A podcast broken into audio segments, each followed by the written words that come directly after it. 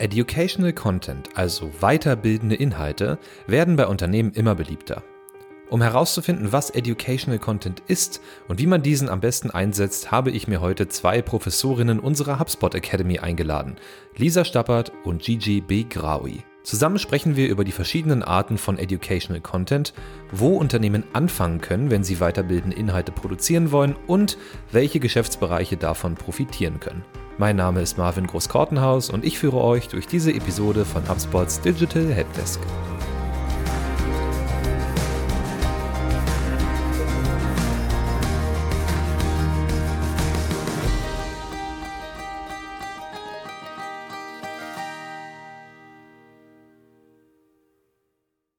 Hallo und herzlich willkommen zu unserer heutigen Episode und mit mir im vollkommen virtuellen Studio heute Gigi B. Graui und Lisa Stappert. Hallo ihr beiden. Hallo. Halli, hallo. Ja, wir haben uns heute ein spannendes Thema mitgebracht und zwar das Thema Educational Content, also ja, Inhalte zur Weiterbildung, könnte man auch sagen. Und ihr beiden seid da die absoluten Expertinnen für, seid beide bei uns Inbound-Professorinnen oder Professorinnen in der HubSpot Academy.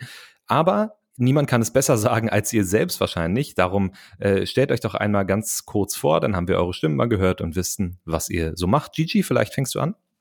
Ja, hi. Ähm, ja, wie Marvin schon gesagt hat, mein Name ist Gigi. Ich bin in Dublin, komme ursprünglich aus der Region Köln, wohne jetzt aber seit sieben Jahren in Irland. Und ähm, ja, habe vor ein paar Monaten in der HubSpot Academy angefangen und wir arbeiten gerade an mega vielen spannenden Inhalten für den deutschen Markt. Lisa, willst du nicht ein bisschen mehr dazu sagen? Super gerne. Genauso wie Gigi bin ich auch eine Inbound-Professorin bei uns in der Academy äh, und darf mit Gigi gemeinsam englische, unsere englischen Kurse und Inhalte lokalisieren für den deutschsprachigen Markt und unsere Content halt so fertig machen, äh, dass der auch Sinn macht in Europa und im, im Dachraum. Super, vielen lieben Dank. Ja, äh, Educational Content ist heute unser Thema und äh, ich habe ja die Vermutung, dass äh, wahrscheinlich ein Punkt davon dann auch ein bisschen eure Arbeit betreffen wird. Aber es geht nicht nur um Academy und Zertifizierung heute, sondern um ja Educational Content im Allgemeinen. Und jetzt äh, muss man sagen, die Folge lässt das ja schon so ein bisschen schließen. Die erste Frage, die ich jetzt an euch habe, die ist nämlich, was ist eigentlich Educational Content? Äh, also erstmal natürlich die, die Standardfrage. Gibt es da verschiedene Arten von Educational Content? Äh, Gigi, gibst du uns da mal einen ersten Aufschlag vielleicht? Ja, ich sehe Educational Content quasi als eine Unterkategorie von Content Marketing. Also es geht hier nicht um den direkten Verkauf an Kunden. Wir wollen nicht unsere Produkte irgendwem aufbinden oder unsere Dienstleistungen, sondern es geht darum, Kunden oder auch potenzielle Kunden einfach darum zu informieren und denen was beizubringen. Also es geht nicht darum, über sich selbst zu reden, ähm, sondern der Fokus ist wirklich darauf, den Lesenden weiterzuhelfen. Und das könnte in verschiedenen Arten sein, Blogartikel, äh, Wissensdaten, Datenbanken, FAQs, wie bei HubSpot Academy, eine Online Academy. Also es gibt wirklich, ähm, es gibt keine Grenzen in diesem Bereich. Ähm, es gibt so viele verschiedene Formate. Lisa, hast du dann noch was hinzuzufügen? Wir haben schon gehört, FAQs, Blogartikel, Wissensdatenbank. Ähm. Ja, genau. Also ich denke, das fängt erstmal ganz grundsätzlich an mit einzelnen Landingpages, die man dann transformieren kann in eine Wissensdatenbank. Also man kann das so klein und so groß machen, äh, wie man das möchte und wo man die passenden Ressourcen zu hat. Ähm, das, dieser Podcast zum Beispiel, das ist ein Educational Content. Also es gibt, es gibt alle möglichen Arten von Content, solange die den Lesern, den Zuhörern oder den Zuschauern was beibringen auf eine organisierte Art, kann man das als Educational Content bezeichnen, denke ich. Ich wollte auch gerade noch den Podcast anbringen, tatsächlich, weil wir ja auch schon so ein bisschen den Anspruch bei uns haben, dass ähm, ja unsere ZuhörerInnen immer ein bisschen was mitnehmen können, also das Ganze so ein bisschen hands-on gestalten und ja, würde dann in eure Definition passen. Also erstmal prinzipiell Inhalte, die den Zuhörenden in irgendeiner Form äh, weiterbringen oder weiterbilden. Kann man das so sagen? Ja, genau. Ja. Super. Jetzt ist natürlich meine Frage, ihr habt relativ viel genannt, also Wissensdatenbanken, FAQ, was ist da eigentlich der Unterschied? Nee, ich sehe den Unterschied in einer FAQ, in einer Wissensdatenbank einfach so darin. FAQs, häufig gestellte Fragen, ist einfach für mich eine, eine Seite mit den häufig gestellten Fragen und Wissensdatenbank ist dann ein bisschen tiefer, ähm, größer, komplexer mit verschiedenen Themenbereichen, die vielleicht anfangs ähm, noch gar nicht so interessant sind für, für neue Kunden, aber dann, je weiter man sich mit dem Produkt oder mit der Dienstleistung befasst, dann umso wichtiger werden. Mhm. Genau, und ich denke, das startet halt alles mit den FAQs. Du, du weißt, was für Fragen dein, dein Kundenservice-Team, dein Support-Team bekommt äh, oder, dein, oder du selber als, als Vertriebler oder als Marketer äh, über dein Produkt, über deine Services. Und dann hm, formst du das in ein, in ein FAQ und irgendwann reicht das FAQ nicht mehr aus. Dann fängst du an mit einzelnen Seiten deiner Webseite, die, äh, die zu bestimmten Themen zu gestalten äh, sogenannte Pillar Pages zu erstellen und irgendwann hast du dann so viel Inhalt, dass du, dass du daraus dann deine Wissensdatenbank im Prinzip bauen kannst. Also man fängt quasi klein an mit einem FAQ und irgendwann, wenn es groß genug ist, darf man es dann äh, Datenbank nennen, sozusagen, wenn man da auch, weiß ich nicht, ein paar Kategorien eingeführt hat und so weiter. Verstehe. Genau. Wenn ich jetzt ähm, als Unternehmen anfangen möchte und sagen will, okay, das klingt alles super, ich möchte meine ja, potenziellen Kunden oder meine tatsächlichen Kunden und Kundinnen gerne weiterbilden. Was würdet ihr sagen, ist da so ein Must-Have? Also äh, worauf würdet ihr zuerst setzen jetzt von, von einem Format, sage ich mal? Also ich glaube, hier gibt es nicht wirklich so eine Standardlösung, die auf alle Unternehmen, alle Businesses zutrifft, sondern es kommt auf die Branche an, es kommt auf das Unternehmen selber an und es kommt auf die Kundschaft an. Also ich habe das mir so vorgestellt, man sollte sich grundsätzlich einfach erstmal drei Fragen stellen. Für was für Themen interessiert sich meine Kundschaft? Wie konsumiert meine Kundschaft Informationen am liebsten?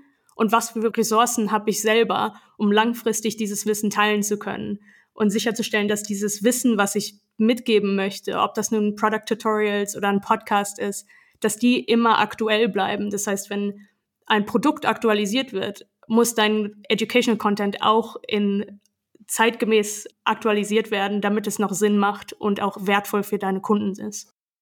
Das klingt auf jeden Fall recht aufwendig, ne? Gerade wenn du dann so eine große Wissensdatenbank hast, du hast zu all deinen Produktbestandteilen, sage ich mal, ähm, einzelne Artikel oder im besten Fall dann auch noch Videos oder so und äh, irgendein Feature ändert sich, dann ist das halt super schnell äh, out of date. Also, ne, dann äh, musst du Screenshots verändern, wie gesagt, oder dann in Videos wird das mitunter wahrscheinlich relativ schnell, relativ komplex, könnte ich mir vorstellen, oder? Was man da auch nachhalten muss, einfach um dann immer aktuell zu bleiben. Habt ihr da irgendwie eine Methode, wie ihr das macht, äh, dass ihr das irgendwie nachhaltet, äh, wenn, wenn sich Produktbestandteile verändern oder Features oder so? Ähm, also bei uns in der Academy haben wir eine große Datenbank, wo wir all unseren Content und all unsere Inhalte drin speichern und mit gewissen Tags und, und äh, Schlagwörtern kategorisieren. Das heißt, wir wissen, aha, okay, da kommt demnächst äh, ein neues Feature im Marketing Hub. Die und die Produkt-Tutorials äh, müssen wir aktualisieren, damit die dann noch aktu aktuell sind und auch die neue Navigation wiedergeben. Solange man das, glaube ich, direkt von Anfang an Teil des Prozesses werden lässt, wird es nicht so überwältigend, wenn dann ein Produktupdate oder ein Service-Update rauskommt.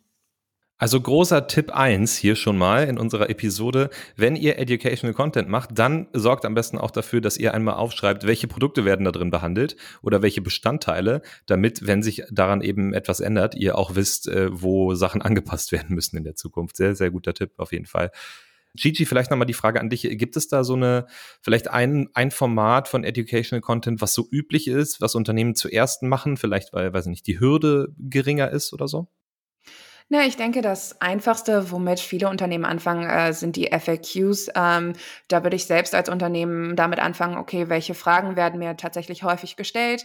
Wie kann ich Zeit einsparen, damit dass meine Kundendienstleute nicht die ganze Zeit äh, dieselben Fragen beantworten? Okay, ich mache eine FAQ-Page, stelle die zusammen. Ich denke, das ist da somit das Einfachste. Und ähm, generell abgesehen davon, es kommt halt drauf an, welche Leute du auch im Team hast. Hast du Leute, die sich spezialisieren auf Video, auf Podcasts? Was will deine Zielgruppe eigentlich hören? Ähm, hören die lieber Podcasts? Ähm, schauen die lieber Videos an? Lesen sie Blogartikel? Ähm, ich denke auch Blogs sind ein ziemlich beliebtes Content-Format ähm, und werden immer beliebter. Und ähm, helfen dir auch, abgesehen davon, ähm, dass sie deine Lesenden ähm, weiter, weiterbilden, helfen dir auch mit SEO und mit deiner Präsenz im, im Web. Auf jeden Fall. Jetzt redest du gerade schon so ein bisschen auch, ähm, was ist eure Persona, wie man immer so schön sagt. Äh, wir reden hier bei uns im Podcast recht oft über die Persona, habe ich das Gefühl. Wenn ihr nicht wisst, was eine Persona ist, dann äh, würde ich euch empfehlen, schaut mal rein in unser Make My Persona Tool. Äh, das habe ich euch unten in den Show Notes mit verlinkt und da könnt ihr eure eigene Persona erstellen und auch mehr darüber erfahren, was Personas sind und wofür man die benutzt. Ja, und davon ist es eben auch abhängig, wie du sagst, Gigi, ne, welche, welches Format man dann wählen sollte am Anfang. Aber ja, wahrscheinlich hast du recht. FAQs sind so Standardrepertoire und dann daraus ähm, kann man ja dann auch wirklich gut dann eine Wissensdatenbank eben weiterentwickeln. Wenn ihr jetzt euch so den Markt äh, anschaut, sage ich mal, von äh, Educational Content, was würdet ihr sagen, welches Format äh, wird da vielleicht in Zukunft noch relevanter oder wo geht so ein bisschen der, der Trend hin? Dieser? Ja, also ich meine, die letzten zwei Jahre haben uns ja quasi gezeigt, digital, digital, alles digital. Ähm, und ich denke, das werden wir weiterhin sehen. Ich habe tatsächlich gestern bin ich über den State of Customer Education ähm, Survey oder Report gestolpert und habe da einen interessanten Statistik gelesen von über 40 Prozent von den Leuten, die gefragt worden sind, die haben ihr Training vor zwei Jahren äh, das erste Mal aus dem Seminarraum in den Zoom-Raum verlegt und planen das auch weiterhin beizubehalten. Also ich denke, äh, digital wird das A und O sein und bleiben.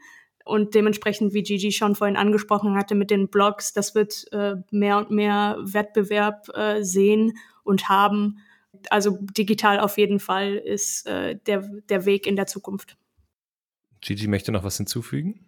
Ja, genau. Ähm, und ich meine, ist ähm, mehr als nur das Format von diesen verschiedenen Content-Dingen. Äh, Geht es nicht nur ähm, um das Format, sondern auch darum, sich mehr und mehr quasi von der Menge abzuheben, weil es wird mehr und mehr Blogartikel geben, mehr und mehr Podcasts, mehr und mehr Videos. Und ich meine, heutzutage, wenn wir auf TikTok rumscrollen, okay, gefällt mir nicht, einfach weiter, next.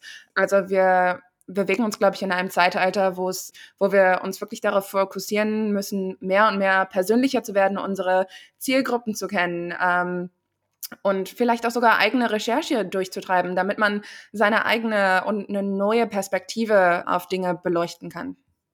Ich habe gerade mal überlegt, ob es so ein Weiterbildungspodcast. Ja, ich meine, äh, wie gesagt, wir machen es ja auch ähnlich, aber wo wirklich quasi Unternehmen, die ein Produkt haben, von mir aus eine Software, einen Podcast anbieten, wo es nur darum geht, Leute in der Software zu schulen oder so. Wäre ich auch ganz interessant. Aber es ist natürlich schwer, es war auch eher ein visuelles Ding dann. Ähm, dann, ja, guter Einwand von mir. Ja, bei solchen Software-Tools kenne ich das auch eher mit Videos, ähm, da es halt besonders wichtig ist, auch visuelle Aspekte zu teilen, so von wegen Klick da und so weiter, die und die Seite wird dir dann angezeigt. Ähm, also ich denke, ähm, bei solcher Art ist es eher sinnvoller, Videos zu machen, aber das ist gerade meine persönliche Meinung. Podcasts wären dann vielleicht für gröbere Themen, wie zum Beispiel Educational Content, äh, hilfreicher. Ja, man könnte die äh, Videos dann quasi auch schon äh, in einer Academy aufnehmen. Ich sage das nur äh, und da bin ich wahrscheinlich auch äh, sehr biased. Durch äh, die eigene Academy natürlich. Ach so, das könnten wir natürlich auch noch mal machen. Wer unsere HubSpot Academy nicht kennt, der sollte sich das definitiv mal angucken. Kann einer von euch einmal kurz äh, ja in zwei Sätzen zusammenfassen, was man als User in der HubSpot Academy findet? Naja, wir haben halt verschiedene Kurse, Zertifizierungen und Lektionen, ähm, je nachdem, welchen Bereich du möchtest. Wir haben Sales, wir haben Marketing, äh, wir haben ganz viel auf der Academy, sowohl in Deutsch als auch in Englisch. An der Deutschen arbeiten wir gerade noch ein bisschen mehr Content hinzuzufügen. Momentan arbeiten wir an einer Content-Marketing-Zertifizierung, die auch demnächst auf den Markt kommt. Also wir haben schon so einige spannende Inhalte für euch, also schaut's euch mal an. Ja, super. Ich habe das unten einmal in die Show Notes gemacht und Gigi hat einen wichtigen Punkt vergessen in der HubSpot Academy und zwar ist alles kostenlos. Ähm, das heißt, ihr müsst keinen Cent dafür bezahlen und da gibt's wirklich tolle Zertifizierungen und Kurse für auch verschiedene, sage ich mal, Stufen und wie gesagt, an den deutschen Inhalten arbeitet ihr gerade äh, sehr stark, dass da also noch mehr auch auf Deutsch verfügbar ist. Es ist schon einiges auf Deutsch verfügbar.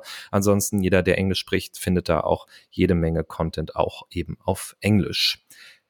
So, jetzt würde mich mal interessieren, wir haben jetzt darüber gesprochen, was ist Educational Content, welche Arten gibt es, wie wird das in der Zukunft aussehen und so weiter, warum ist das wichtig? Aber jetzt ist die Frage, welche Rolle spielt das denn für Unternehmen? Also, wir haben vorhin über potenzielle Kunden geredet, wir haben über Kunden geredet und so weiter.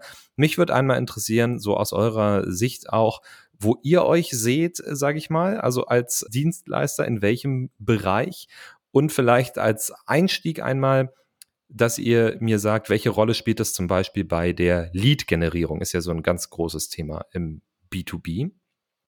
Also ich glaube, es wäre kein HubSpot-Podcast, wenn wir nicht das Schwungrad erwähnen würden. also ich meine, in jeder Phase, Bewusstsein, Entscheidung, Begeisternphase, ähm, haben wir Educational Content. Ich würde sagen, unterschiedliche Arten von Educational Content, weil Nutzer oder in unserem Fall Nutzer unterschiedliche Inhalte erwarten, aber ich denke, über das gesamte Spektrum herum brauchen wir Educational Content. In der Lead-Generierung zum Beispiel würden wir uns so als Thought Leader oder Vordenker etablieren. Ich meine, in der Bewusstseinsphase, die wir, die wir kennen, wenn, wenn Leute sich gerade erstmal über ein Problem bewusst werden, werden die nicht nach spezifischen Marken äh, suchen. Es sei denn, man ist wirklich so ein Riese wie vielleicht Ikea oder sowas und jeder, jeder kennt einen. Aber ähm, ich meine, wenn man ein normal großes Unternehmen ist, ähm, man wird, wird man nicht nach spezifischen Unternehmen suchen, sondern man sucht nach Lösungen. Und da kommt halt Educational Content ins Spiel, der dir dann sagt, okay, ähm, das und das sind meine Möglichkeiten. Und dann, wenn, wenn dir ein Unternehmen schon Wissen vermittelt, dann wirst du auch Vertrauen zu dem Unternehmen aufbauen und denken, hm, okay, die bringen mir schon was bei, was haben die denn anzubieten? Ja, genau. Und um da noch weiter zu denken, also jetzt von einem äh, Geschäftsblickenden äh, quasi, äh, ich denke, Customer Education gerade in den Anfangsphasen äh, kann definitiv durch diese, durch diese Experten- und Thought-Leader-Bildung äh, im, im potenziellen Kunden äh, den Verkaufszyklus und die Gewinnquoten einfach erhöhen und den Verkaufszyklus verschnellern oder ver, ver, ja genau, verschnellern, verringern, so dass du halt bei diesen Verkaufsgesprächen, wenn der potenzielle Kunde schon deinen Educational Content angeguckt hat, dann habt ihr einfach den gemeinsamen Wortschatz äh, und um eine Grundlage, so eine, so eine, so eine Basis, wo, um über das Produkt und die Dienstleistungen zu sprechen und dadurch dann halt äh, die Gewinnquoten zu erhöhen und schneller äh, Kunden zu gewinnen. Und dann auch bei Bestandskunden. Ich meine, ich habe eine Weile im Kundenservice gearbeitet und ich kenne das selber. Die unzufriedensten, äh, die unzufriedensten, wow, was für ein Wort, äh, Kunden waren diejenigen, die unsere Richtlinien nicht kannten oder, oder generell nicht aufgeklärt waren über das, was wir angeboten haben.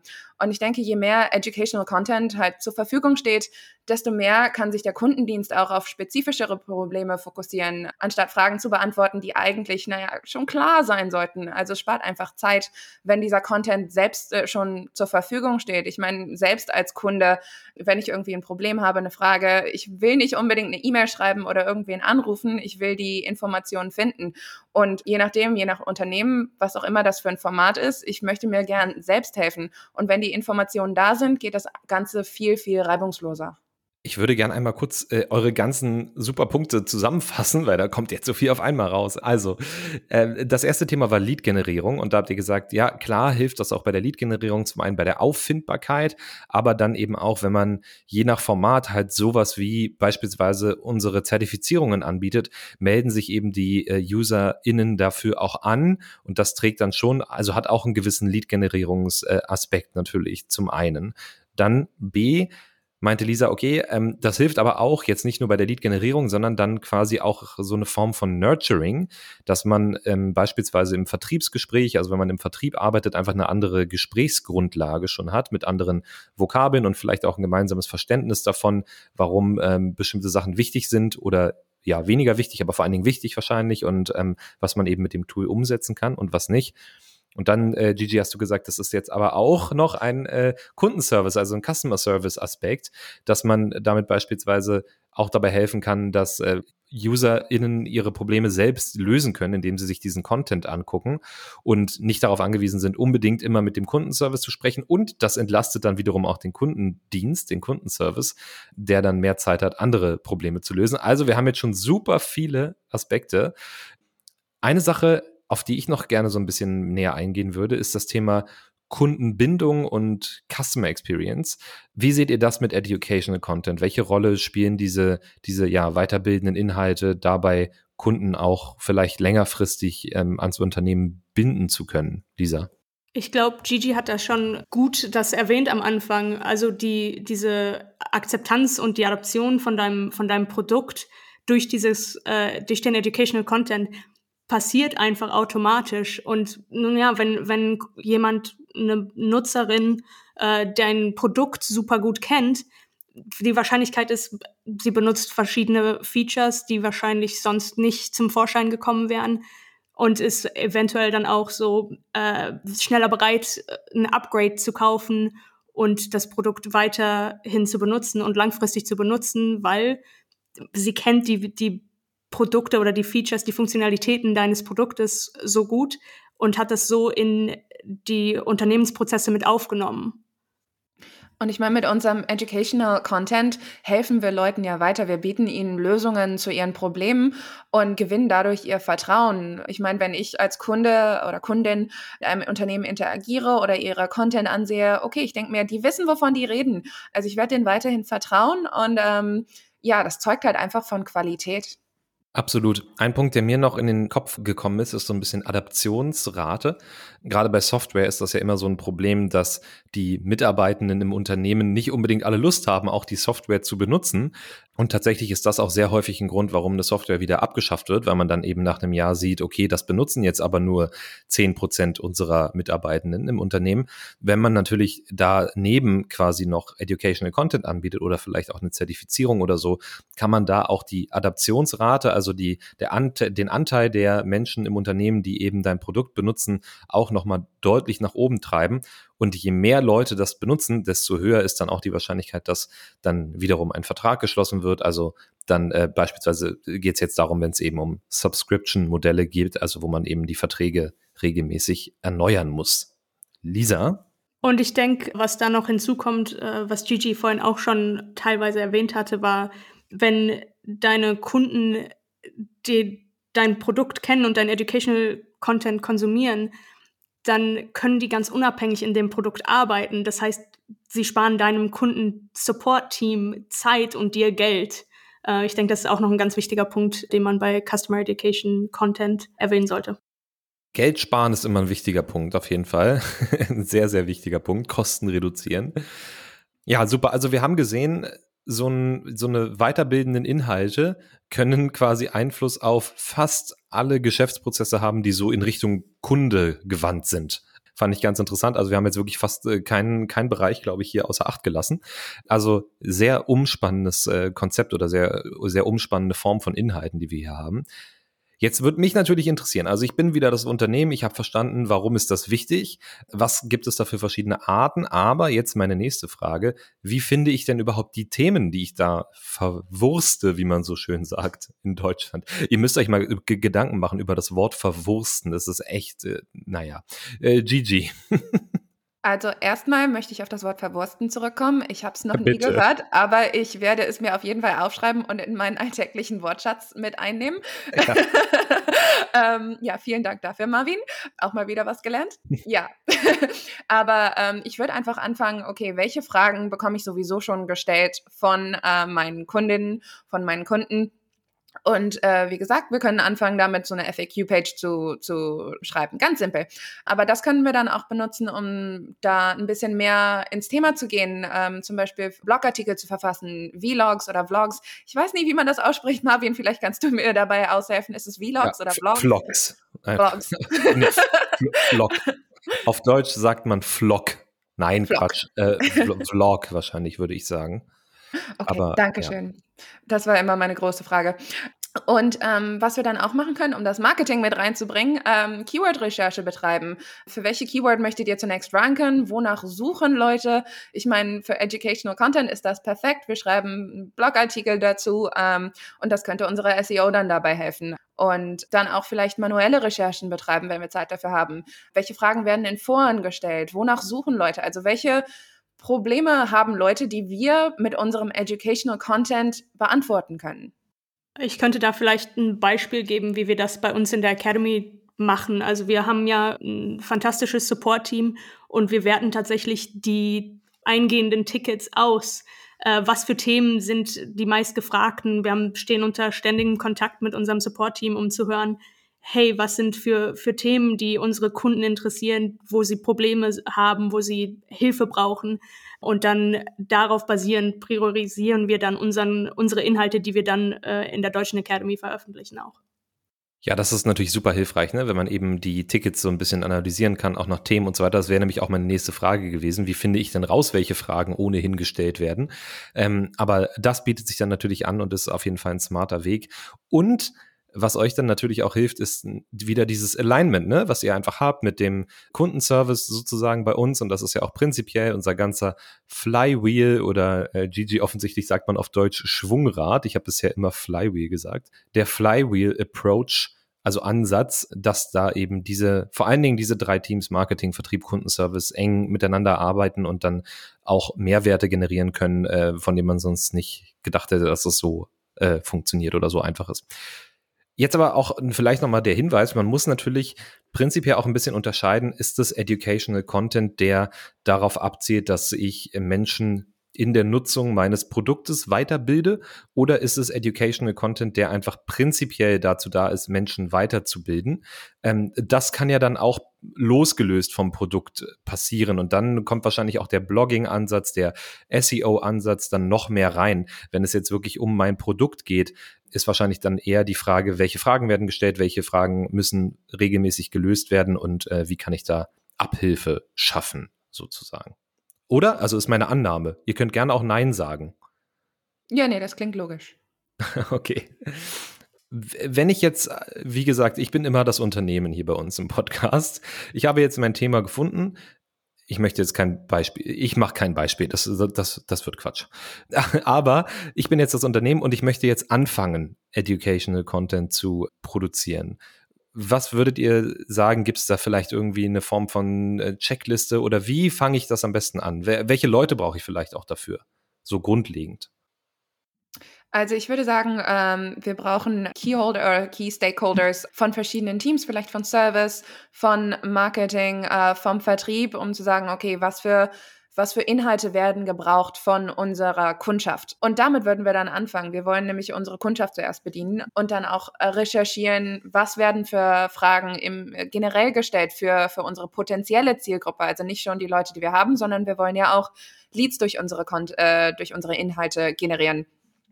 Also das würde ich mir anfangen, da so eine vielleicht eine Liste zusammenzustellen. Okay, diese groben Themen könnten wir behandeln und uns vielleicht ein bisschen fokussieren am Anfang. Also wir können natürlich nicht alles machen, besonders wenn man anfängt. Denke ich, das Wichtigste ist es, sich auf einen Bereich zu spezifizieren. Okay, in welchem Bereich wollen wir Thought Leader werden? Und dann gucken, okay, was würde unsere was würde unserer Zielgruppe am besten gefallen? Was für eine Art von Content? Wäre das jetzt ein Podcast? Wäre das ein Vlog? Danke, Marvin. Wäre das ein Blog? ähm, sind es Infografiken, die wir auf Social Media teilen? Ist es eine E-Mail-Newsletter-Reihe? Ich meine, nicht jedes Unternehmen hat die Kapazitäten, sowas Großes wie HubSpot Academy aufzuziehen. Das ist auch nicht unbedingt notwendig. Bloggen ist zum Beispiel ein guter Ansatz und das kann auch langfristig den Traffic auf, die, auf der Website erhöhen. Und ja, diese Recherche denke ich, ist einfach key, dass man weiß, okay, wonach wird eigentlich gesucht? Was für Probleme haben Leute? Ich denke, was auch noch äh, sehr wichtig ist und was wir auch schon öfters jetzt erwähnt haben, ist einfach das Commitment von, von dem Team, also sei es dem Boss, dem, dem Manager oder wem auch immer, den Key Stakeholders zu haben. Ja, wir machen das jetzt und wir etablieren jetzt Prozesse, um diesen Educational Content zu produzieren äh, und, und zu aktualisieren. Ähm, sonst, wenn du, wenn du das nicht hast, dann bist du zum Scheitern verurteilt quasi und das will ja niemand, weil das wäre ja dann nur einfach eine verschwendete Zeit und Geld. Genau, dann am besten mit der Arbeitsthese anfangen, dass es eben einen positiven Einfluss hat auf alle möglichen Faktoren. Wir haben gehört, Lead-Generierung, Kundenbindung, also auch äh, wirklich Geld-Retention, wie man so schön sagt, dass Verträge wieder neu abgeschlossen werden, Kundenzufriedenheit und so weiter. Und dann hingehen und sagen, okay, wir brauchen das Commitment. Wenn man das Commitment hat, dann in die Recherche gehen und sagen, was, äh, worauf können wir uns am Anfang fokussieren? Und wenn ich euch richtig verstanden habe, dann lieber ein oder zwei Formate richtig gut machen oder Themen, anstatt in allen Bereichen gleichzeitig anzufangen zu kochen und äh, alle Kochtöpfe auf die Platte zu stellen, oder? Ja, genau. Ja, und besonders, wenn man gerade anfängt, ich meine, es kommt auch auf das Unternehmen an. Wenn ich jetzt ein Riesenunternehmen habe und die äh, Bandweite habe, was richtig Riesiges aufzuziehen, ja, okay, kein Problem. Aber das ist in den meisten Unternehmen nicht der Fall. Und ich denke, besonders wichtig ist es, ähm, sich zu entscheiden, okay, was kann ich nachhaltig als Unternehmen machen? Ich meine, es bringt nichts, einmal einen super riesigen Blog zu produzieren, der dann einmal alle paar Monate, das hilft einem auch nicht weiter, sondern was kann ich vielleicht äh, jeden Tag, jede Woche, jeden Monat Monat regelmäßig machen. Vielleicht einmal ein monatliches Webinar, das äh, würde vielleicht unserer Zielgruppe helfen. Was ist nachhaltig machbar? Und das ist ja auch äh, einer der Hauptunterschiede, oder was heißt Unterschiede, aber ein Punkt, der besonders wichtig ist. Man kann ja bei so weiterbildenden Inhalten davon ausgehen, dass sie irgendwann veralten. Das heißt, du musst quasi immer Aktualisierungen auch mitplanen und auch die Kapazität eben dafür mit einplanen, ähm, dass du die bestehenden Inhalte dann auch regelmäßig wieder anpacken kannst, äh, vielleicht neu schreiben, umschreiben kannst, aktualisieren kannst und so weiter. Weil ich glaube, das ist schon richtig unangenehm, wenn du so ein Educational Content hast, vielleicht sogar noch zu deinem Produkt ähm, und dann ist das irgendwie total veraltet und alles ist sechs Jahre alt und nichts davon stimmt mehr, was da online aufzufinden ist. Das sollte man wahrscheinlich eher vermeiden. Ja, äh, euch beiden, vielen lieben Dank, dass ihr heute hier wart und mit mir ein bisschen über Educational Content geredet habt. Äh, ich fand das sehr, sehr spannend und so von dem, was ich mitgenommen habe, ist das auf jeden Fall was, was jedes Unternehmen zumindest mal in Betracht ziehen sollte. Und äh, wenn ihr euch angucken wollt, wie man das zum Beispiel mit einer ja, Academy, also einer Akademie oder Zertifizierungen machen kann, dann guckt, wie gesagt, einmal in unserer HubSpot Academy vorbei. Die findet ihr in den Show Notes oder ganz einfach unter academy.com hubspot.de. Und jetzt bleibt mir nur euch beiden nochmal vielen lieben Dank zu sagen. Vielen lieben Dank, dass ihr heute dabei wart. Und allen, die da draußen zugehört haben, vielen Dank fürs Zuhören. Und wir hören uns dann hoffentlich nächste Woche. Bis dahin. Ciao. Tschüss. Tschüss. Danke, Marvin.